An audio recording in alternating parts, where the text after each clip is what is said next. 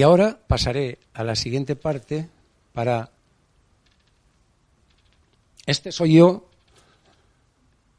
aquí en Barcelona hace 18 años. Yo estaba ahí sentado mirando con el telescopio este y hoy no llevo el gorro de punta, pero en casa tengo dos muy chulos. Y entonces yo di una conferencia aquí en Barcelona sobre macroeconomía y esta es la última diapositiva que presenté en aquella conferencia. Calcada, ¿eh? Es exactamente la misma. Simplemente la he volcado ahí. Eh, quiero poner en antecedentes, eh, simplemente, de qué vamos a hablar hoy y por qué estamos donde estamos y hacia dónde nos encaminamos, que es a lo que hemos venido a tratar hoy, ¿no? Entonces, mm, si nos da tiempo, no sé, pero que, luego vendrá Enrique arrasando, me parece. Entonces, yo decía esto, que entonces era absolutamente inimaginable, no había ni, la más mínima señal de que esto pudiera pasar entonces. Pero lo solté en esa conferencia como conclusión. Ya os digo que es en el primer foro europeo sobre astrología y sociedad que se celebró precisamente aquí, en Barcelona, hace ahora 18 años. Eh, ¿Por qué decía yo esto? ¿Y por qué entronca con todo lo que estamos viviendo hoy, de este 2020 del que yo hablaba ya entonces? Pues porque muchos años antes yo había escrito este libro. Este es uno de los primeros libros que hay en el mundo de astrología mundial moderna es decir, desde que se descubren Urano, Neptuno y Plutón, porque hasta entonces el astromundial se basaba sobre todo en los ciclos de Júpiter-Saturno que habían estudiado muy bien los árabes. Los árabes Mesajala, por ejemplo, Albumasar, eran, eran unos auténticos genios y ellos heredaron todo el saber de Babilonia y de Grecia y, lo mejoraron mucho, ¿no? Y ellos trabajaron mucho esos ciclos de Júpiter y Saturno que luego fueron importantísimos para Felipe II, para Alfonso X el Sabio. Ellos se basaron mucho en los estudios que hicieron de Júpiter y Saturno, pero bueno, si acaso hablaremos de eso para no desviarnos mucho. Pero tener en cuenta que los ciclos de, de Júpiter y Saturno eran tan importantes como para predecir el nacimiento o la muerte de dinastías, de reyes, etcétera.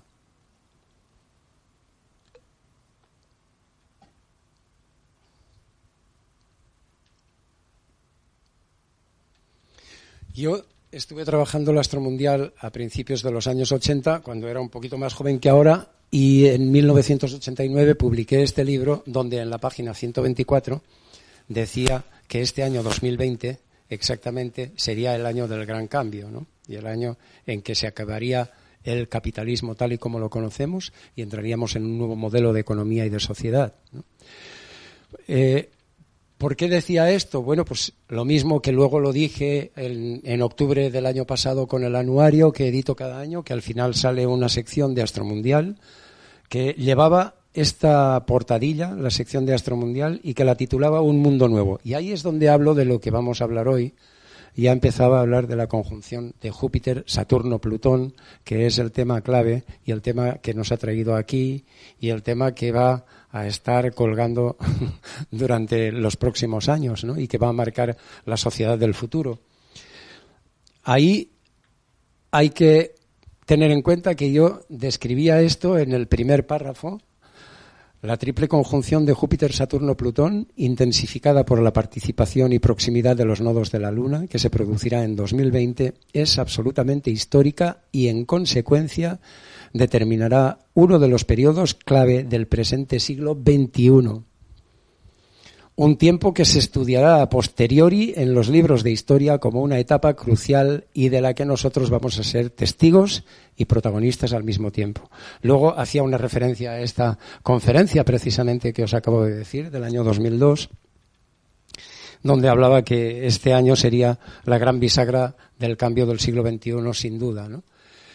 Esto es en lo que se basa el astromundial, estudiar los ciclos astrales para ver qué va a pasar. Más adelante, en el anuario, que lo tenéis ahí, por cierto, a la venta, cuña publicitaria incluida, es em, más adelante decía que marzo y abril serían los dos meses más complicados. Está escrito, publicado en octubre del año pasado. Yo lo escribí en verano del año pasado, pero salió a kiosco en octubre. Y decía que marzo y abril serían los meses más complicados, pero que eh, se reactivaría todo en la segunda mitad del año. ¿Vale? Entonces, es hasta ahí y ya os he puesto en antecedentes, por un lado, de cuáles son las herramientas básicas de Astromundial. Hay mucho más, evidentemente, pero aquí es, dar unas pinceladas introductorias que creo que os, podéis hacer una idea con esto de lo que es el Astromundial y la diferencia que hay con la carta astral personal. Una cosa es la carta astral personal que refleja cómo es el cielo de tu nacimiento, dónde estaban el sol, la luna y tal, y eso, por tanto, indica muchas cosas. ¿eh? Porque, por ejemplo, Normalmente la gente sabe su signo del zodiaco, pero no sabe, por ejemplo, su luna. Eh, seguro. ¿Cuántos de aquí conocéis dónde está la luna en vuestra carta astral? Bueno, no está mal, ¿no? no está mal. Pero evidentemente la inmensa mayoría no. Fijaros qué importante es, eh, porque el Sol representa la parte consciente, la Luna el inconsciente, el sol representa el objetivo de vida, la parte volitiva, hacia donde tienes que enfocarte mediante la voluntad y mediante la conciencia. Pero amigos, es que normalmente nos creemos dueños de nuestro destino, nos creemos dueños de que la mente rige nuestras vidas, que todo lo queremos razonar, que todo lo queremos entender. De eso nada. Pero si mucho antes de decidir algo o de pensar o de creer que hemos pensado esto ya ha decidido por nosotros. Y eso es la luna. Y la luna es más importante que el signo al que pertenecemos porque es la que va primero y es la que marca todo. La luna es la que dice qué has mamado de herencia, cómo te han educado, cómo te sientes, cómo te sientes cuando algo te duele, dónde te refugias, cómo son tus relaciones personales, cómo tienes una serie de problemas en los que tropiezas una y mil veces porque el hombre y la mujer dicen que es el único animal que tropieza tres veces con la misma piedra. Los políticos los únicos animales que tropiezan tres veces con la misma pandemia y así así. Pero la cuestión es que la luna es absolutamente crucial, es imprescindible para entendernos, ¿no? Y entonces, si no sabemos eh, como mínimo el signo solar y su signo lunar, que forman una dupla o una dualidad esencial que hay que buscar equilibrar, además, entonces nos estamos perdiendo en una serie de cosas que para aprenderla tendremos que o bueno, hay gente que no lo necesita, pero hay mucha gente que tendrá que ir a terapia para aprenderlo o tendrá que aprenderlo a base de crisis y crisis que se repiten siempre por el mismo punto, ¿no? Y por eso que siempre nos cuesta superar, porque la luna es eso que te tiene atrapado en un algo que no sabes qué, porque es el inconsciente. Igual que existe a nivel colectivo el inconsciente colectivo del que hablaba Jung. Jung decía que hay un inconsciente colectivo que está configurado por imágenes arquetípicas y, figuras arquetípicas que rige la sociedad, que rige nuestra conducta y que es modelo de nuestra sin que nosotros lo sepamos. Y ahí es donde interviene muchísimo la astrología y en concreto la astrología mundial porque te habla de arquetipos. Si yo os hablo de por ejemplo, pues ¿qué es un arquetipo? Para ponerlo en pocas palabras. Pues si yo os hablo de responsabilidad, sentido del deber, etcétera, y este tipo de cosas, orden, control, perseverancia, os estoy hablando de Saturno. Y Saturno habla mucho más, es un arquetipo mucho más rico que esas pocas palabras. Si os hablo de fe, optimismo, ilusión, creencia, imaginación, pues estoy hablando de Júpiter, pero es mucho más. Entonces, la carta astral funciona así. Pero en nuestro mundial también, lo que pasa que a un nivel más elevado. Por lo tanto, empezamos primero no conociéndonos a nosotros mismos, algo a lo que la astrología te puede ayudar a través de la carta astral a nivel individual, pero además normalmente somos desconocedores de la historia y somos desconocedores, por supuesto, con mucho más motivo de los arquetipos que rigen esa historia. Y de esto quiero hablar yo esta tarde, ¿no? Si nos da tiempo esos arquetipos.